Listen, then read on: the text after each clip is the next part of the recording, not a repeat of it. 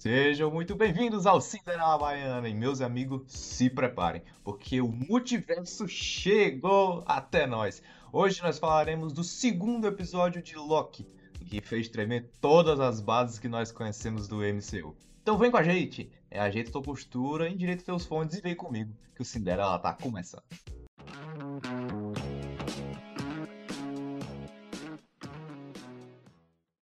Vamos lá, Beto. A gente tá na terceira terceira série da Marvel, né? A gente teve WandaVision, teve o Falcão Soldado Invernal e agora estamos tendo o Loki. E essa brincadeira de ficar mexendo com a realidade é uma coisa que a gente tá começando a se acostumar, mas em Loki parece que o buraco é bem mais embaixo. A gente tem que entender que tem uma premissa que já era mexida na primeiro, no primeiro episódio, que era falar sobre realidade.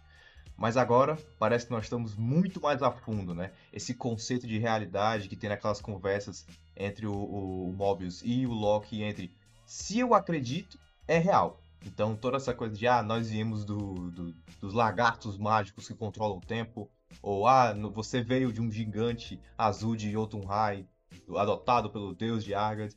A questão é, se você acredita, é real? Fica aí o, fica aí o grande questionamento.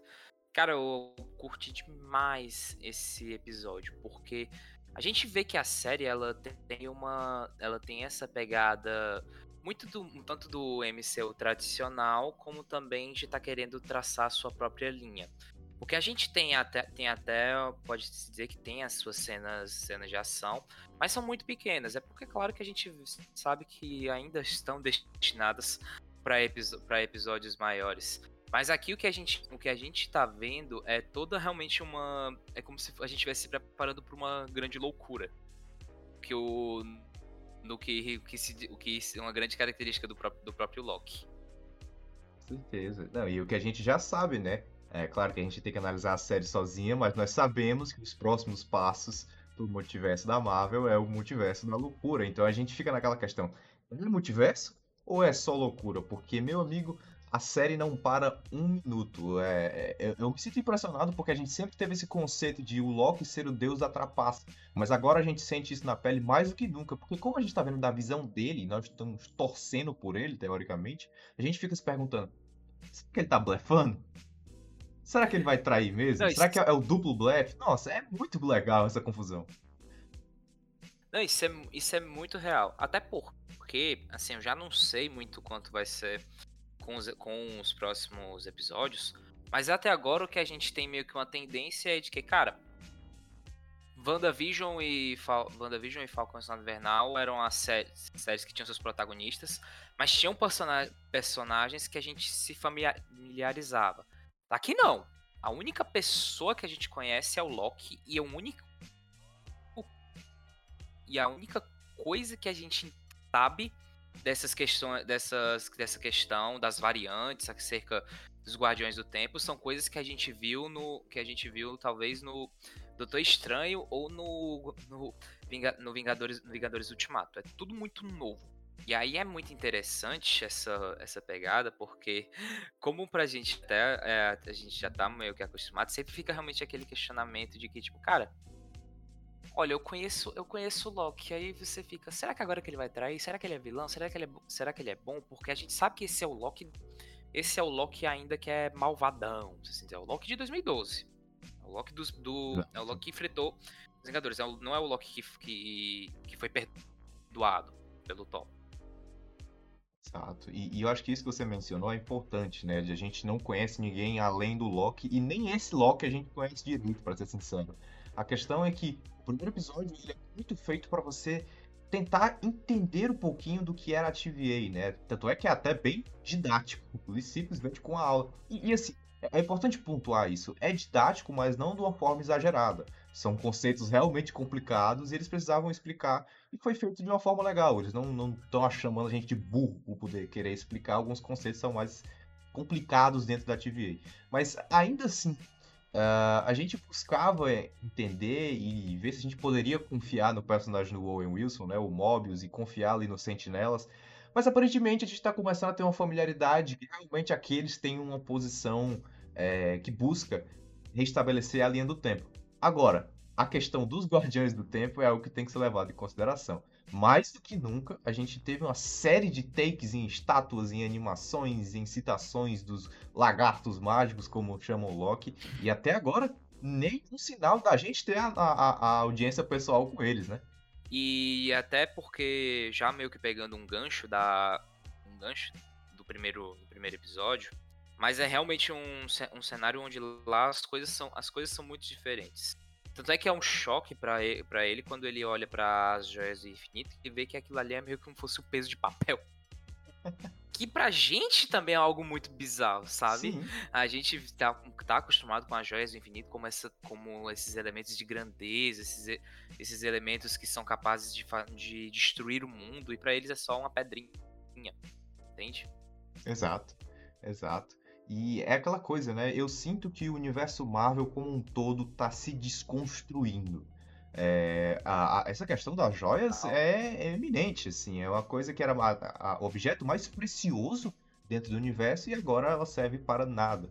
É a Marvel dizendo, rapaziada, isso aqui, ó, ficou pra trás. Massa, foi é, bom. Agora, mas isso aqui, ó, outra história. E é aquela coisa, existem alguns personagens que estão na berlinda dentro do universo, e o Loki é um deles, né? Querendo não, é um personagem que tem aí, vai fazer 10 anos como o mesmo ator. Uh, e a gente quer que ele continue. Mas a versão que a gente conhecia acabou falecendo, né? No, em decorrer dos acontecimentos com o Thanos. E agora a gente fica meio preocupado se ele vai poder continuar ou não. E, e nessa pegada, a gente tá vivendo alguns dos momentos mais importantes do Loki. Por exemplo, naquela conversa do Mobius com o Loki ali na, na cafeteria, ele fala: para mim você é um garotinho assustado, tremendo de frio que é como ele nasceu, né? A cena do nascimento dele é essa. Ele é uma criança, um garotinho assustado, planeta de gelo, não planeta, né? mas na realidade de gelo de Jotunheim, morrendo de frio. Então ele vai perpassando é, alguns desses momentos, inclusive no momento que a gente vai falar mais pra frente, que é o momento do multiverso, né? Onde as linhas começam a se separar. Existe a. se pontuam alguns momentos e algum, algumas realidades. E lá, num desses momentos aqui foi alterado e que surgiu uma das variações, foi a tem Jotunheim lá, no, exatamente no ano em que o Loki foi concebido. Então a gente começa a entender que a gente está revivendo algumas histórias do Loki e ao mesmo tempo a gente vê esse Loki, que é o Loki mal, o Loki de 2012, tá começando a se formar como o Loki que a gente conheceu até 2019, né? Um Loki que é do caos, mas que controla com uma pequena dose de ordem esse caos que contém nele.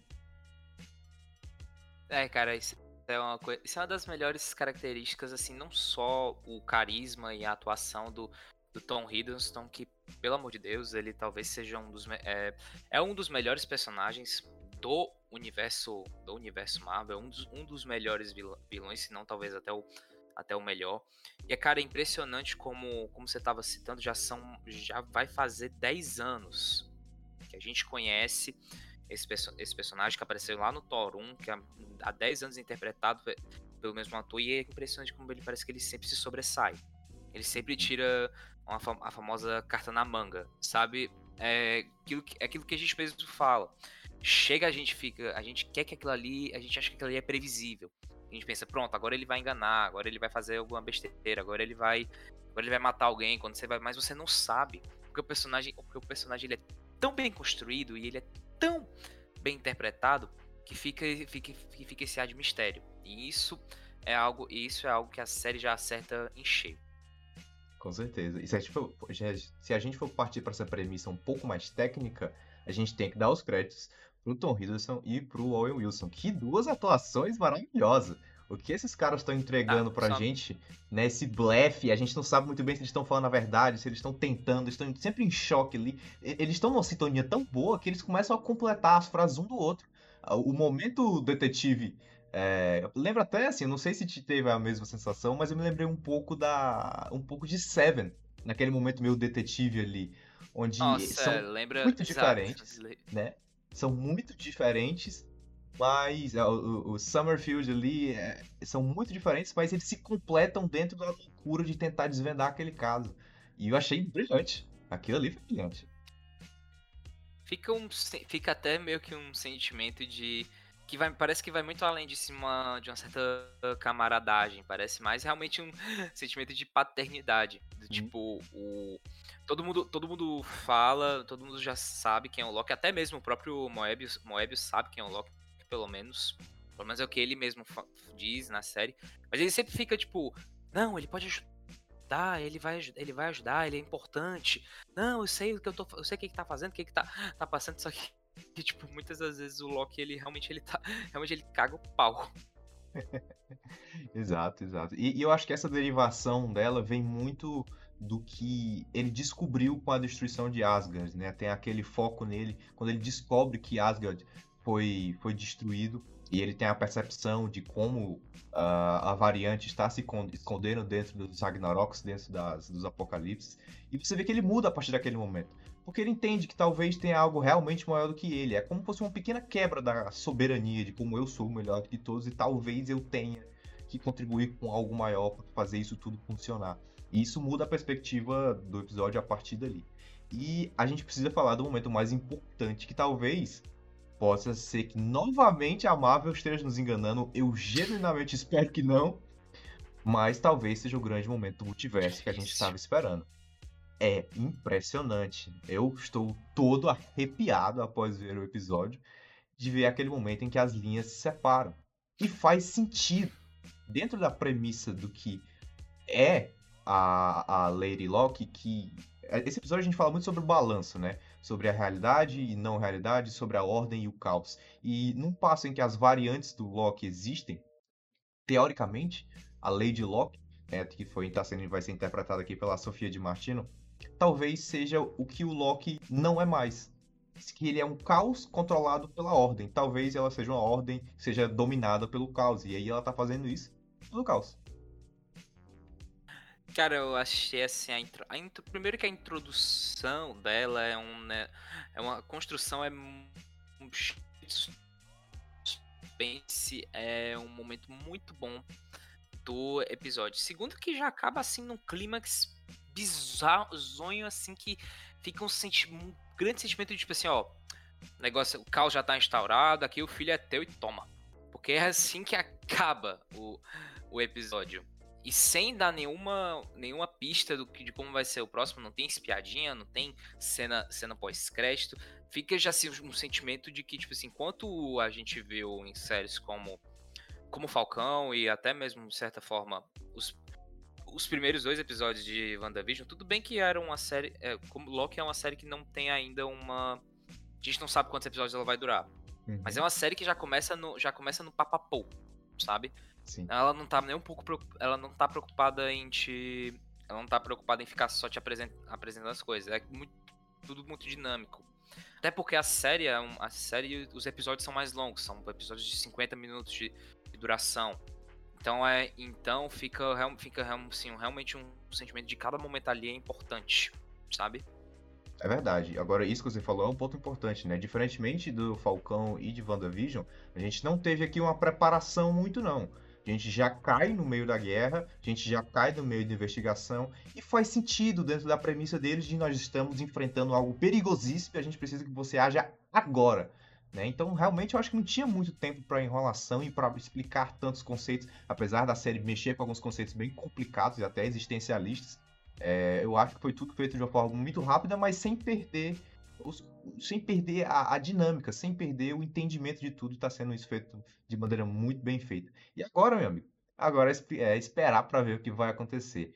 A gente sabe que a Lady Locke bagunçou as realidades e tem uma coisa que é importante pontuar aqui sobre aquela imagem que passa várias vários países, várias cidades com várias datas. É importante entender que as modificações foram feitas não só em eventos da Marvel, mas assim como eventos da nossa realidade, que a gente conhece. É, eu fui pesquisar um pouco, fiquei obcecado por isso a tarde inteira. Fui pesquisar um pouco sobre algumas daquelas datas e eu descobri que, uh, por exemplo, tem ali Titã. Na data que Titã, o planeta do Thanos, quando ele é destruído, tem quando o Ego cria, faz a criação do planeta no Guardiões da Galáxia. Tem o próprio nascimento do Loki, que a gente já comentou aqui em Caraca.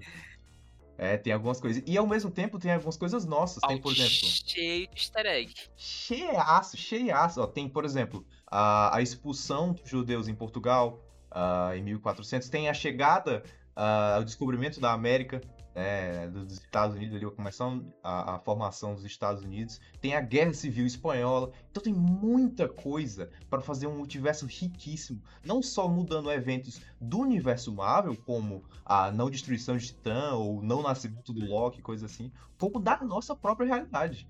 Imagina, é o famoso Orife aí, né? Imagine se isso aqui não acontecesse. Imagine se as torres gêmeas não tivessem caído. Imagine se o nazismo não tivesse acontecido. Ou se ele tivesse vencido, né? E puxando pro homem do castelo alto. Tem muita coisa a ser trabalhada nessa série.